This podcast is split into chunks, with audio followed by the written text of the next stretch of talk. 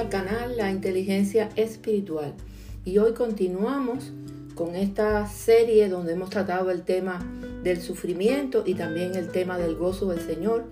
Y en esta oportunidad vamos a hablar del gozo del Señor en su segunda parte y le hemos titulado a esta cápsula, a este podcast, un evangelio que confronta el gozo del Señor, segunda parte.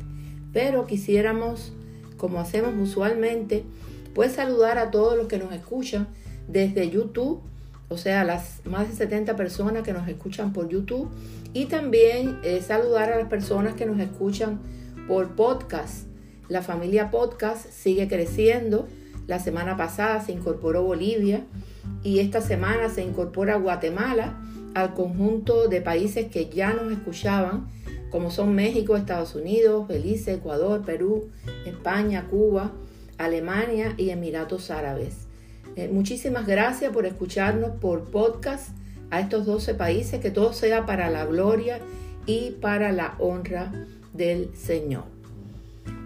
En mi proceso de reflexión y meditación de la palabra de Dios, analizaba cuál es la causa más importante de mi gozo en Cristo y hoy quiero que tengas también tú eh, la oportunidad de hacerte esta pregunta y sigas mi lógica basada en la palabra de Dios, que es la verdad, y que me confrontó con mi manera de vivir y pensar, con mis pecados, por lo que necesitamos del arrepentimiento y por eso la palabra nos edifica.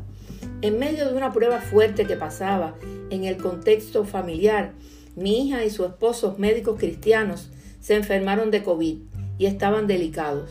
Nosotros, la familia, orábamos de día y de noche, pidiendo misericordia a Dios. Yo creía que Dios los podía curar de manera milagrosa y clamábamos. Ya en los momentos más difíciles de la enfermedad, empezamos a agradecer de antemano porque ya lo veíamos sano. Así también todos nuestros hermanos de congregación, nuestros pastores, pues hacían lo mismo. Porque esa es la fe, la convicción de que las cosas van a ocurrir. Y créanme que cambió la atmósfera espiritual.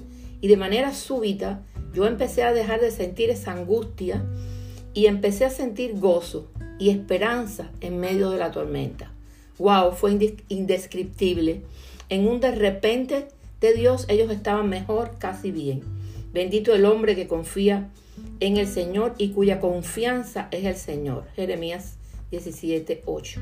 Y el Dios de esperanza os llene de todo gozo y paz en el creer, para que abundéis en esperanza por el poder del Espíritu Santo. Romanos 15:13. Yo pensaba entonces, si hubiera confiado ciegamente desde el inicio, fuera yo más agradecida con el Señor y hubiera sentido el gozo como expresión de mi confianza desde el inicio. Y vosotros vinisteis a ser imitadores de nosotros y del Señor, recibiendo la palabra en medio de gran tribulación, con gozo del Espíritu Santo. Primera de Tesalonicenses del 1 al 6. A partir de aquí comencé mis meditaciones en la palabra y las quiero compartir con ustedes. La causa de mi gozo es lo que Dios me da o lo que representa Dios para mí en sí mismo.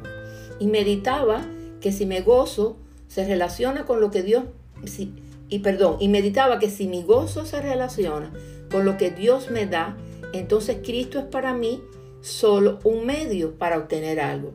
Pero si mi gozo está relacionado con lo que representa para mí Dios y Jesucristo como Salvador, para, por la redención de mis pecados, sabiendo yo que el sacrificio de muerte de Jesús en la cruz fue suficiente para tender un puente eh, sobre la separación entre nosotros y Dios, entonces Dios y Jesús serían el centro de mi vida, de mi existencia, el principio y el fin. Y así debía ser. Oh Dios, dame sabiduría de lo alto. Porque Cristo murió por los pecados una vez por todas, el justo por los injustos, a fin de llevarlos a ustedes a Dios. Él sufrió la muerte en su cuerpo, pero el Espíritu hizo que volviera a la vida. Primera de Pedro 3:18. Cristo murió para llevarnos a Dios, porque en la presencia de Dios hay plenitud de gozo. Y dice el Salmo 16 del 8 al 11, bendeciré a Jehová porque me aconseja, aún en las noches me enseña mi conciencia. A Jehová he puesto siempre delante de mí, porque está a mi diestra, no seré conmovido. Se alegró por tanto mi corazón y se gozó mi alma. Mi carne también reposará confiadamente, porque no dejarás mi alma en el Seol, ni permitirás que tu santo vea corrupción. Me mostrarás la senda de la vida. En tu presencia hay plenitud de gozo, delicias a tu diestra para siempre. Entonces, sin dudas, la respuesta a la pregunta, ¿cuál es la fuente de mi gozo como cristiana? Sin dudas debía ser Dios. Es Cristo por lo que es y por lo que representa. Cristo como el alfa y la omega, es el primero y el último. Él es el autor y consumador de nuestra fe. Puestos los ojos en Jesús, el autor y consumador de la fe, el cual por el gozo puesto delante de él sufrió la cruz, menospreciando el oprobio, y se sentó a la diestra del trono de Dios. Hebreos 12:2. Él es la totalidad, la suma y la sustancia de las escrituras, tanto de la ley como del Evangelio. Juan 1 del 11 al 14. A los suyos vino y los suyos no los recibieron. Mas a todos los que les recibieron, a los que creen en su nombre, les dio potestad de ser hechos hijos de Dios, los cuales no son engendrados de sangre, ni de voluntad de carne, ni de voluntad de varón, sino de Dios.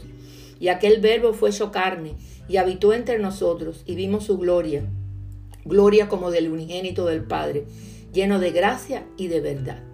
El experimentar gozo en Cristo es importante para glorificarlo y adorarlo y para amar a las personas y sentir gozo en ello, expandiendo de esta forma el amor de Dios en nuestras acciones y así también en el cumplimiento de sus mandatos.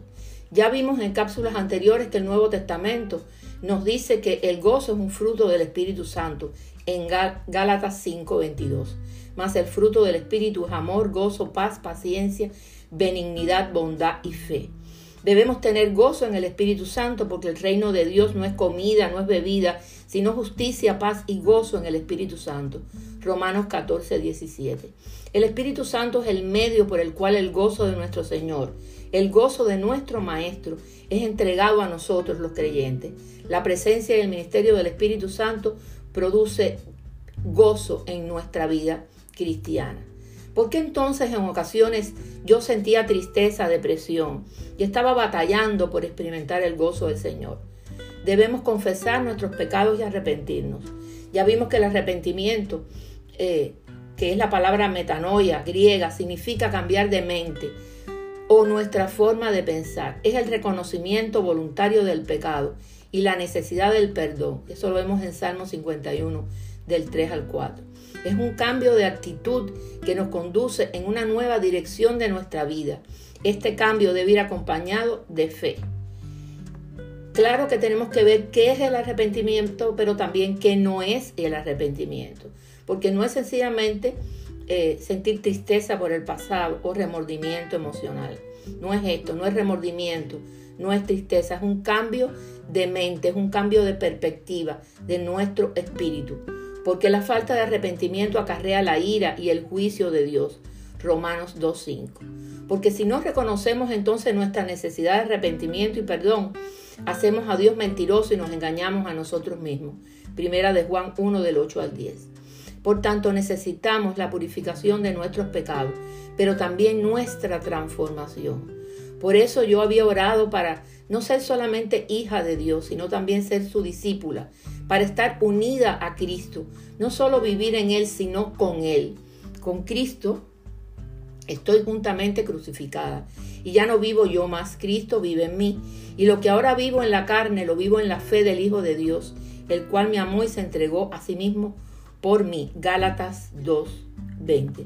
Después de haber entendido la importancia que implica arrepentirme de los pecados, no puedo postergar bajo ninguna circunstancia el hecho de acercarme más a Dios arrepentida y humillada, pues solo en Él puedo encontrar la dicha, el gozo y la salvación. El verdadero mensaje del Evangelio confronta y trae esperanza. Cualquier otro mensaje es falso. Necesitamos ser confrontados a la luz del Evangelio. Debemos considerar nuestra necesidad de volvernos a Dios y confiar que el Espíritu Santo nos transforma y nos permite permanecer unidos a Él y nos hace vivir cada día para Cristo entonces puedo fundir mis lágrimas con el gozo de Cristo. Por lo demás, hermanos, tened gozo, perfeccionaos, consolados, sed de un mismo sentir y vivir en paz. y el Dios de paz y de amor estará con vosotros. Sería todo por hoy, pero no sin antes invitarte que si aún no has recibido el Señor o has perdido el primer amor, es decir, que ya no tienes el fervor y el apasionado compromiso de antes, porque apareció la rutina y la costumbre, ha sustituido el amor intenso hacia el Señor, necesitas de la reflexión sobre tu vida cristiana para rescatar el deleite de su primer encuentro con Jesús. Y por eso te invito a que hagas esta oración escritural. Dice la palabra de Dios, y al que a mí viene no le rechazo. Juan 6:37. Porque todo el que invoque el nombre del Señor será salvo. Romanos 10:13. También dice la palabra que si confiesas con tu boca que Jesús es el Señor y crees en tu corazón que Dios lo levantó de los muertos, serás salvo. Porque con el corazón se cree para justicia, pero con la boca se confiesa para salvación. Romanos 10 del 9 al 10. Tras hacer esta oración, podemos asumirnos como hijos de Dios. Pero siempre también te invito a que le entregues tu corazón y le entregues tu mente para que sean transformados, porque esa es la palabra clave, la transformación bajo el hermoso amor del Señor. Bendiciones de lo alto.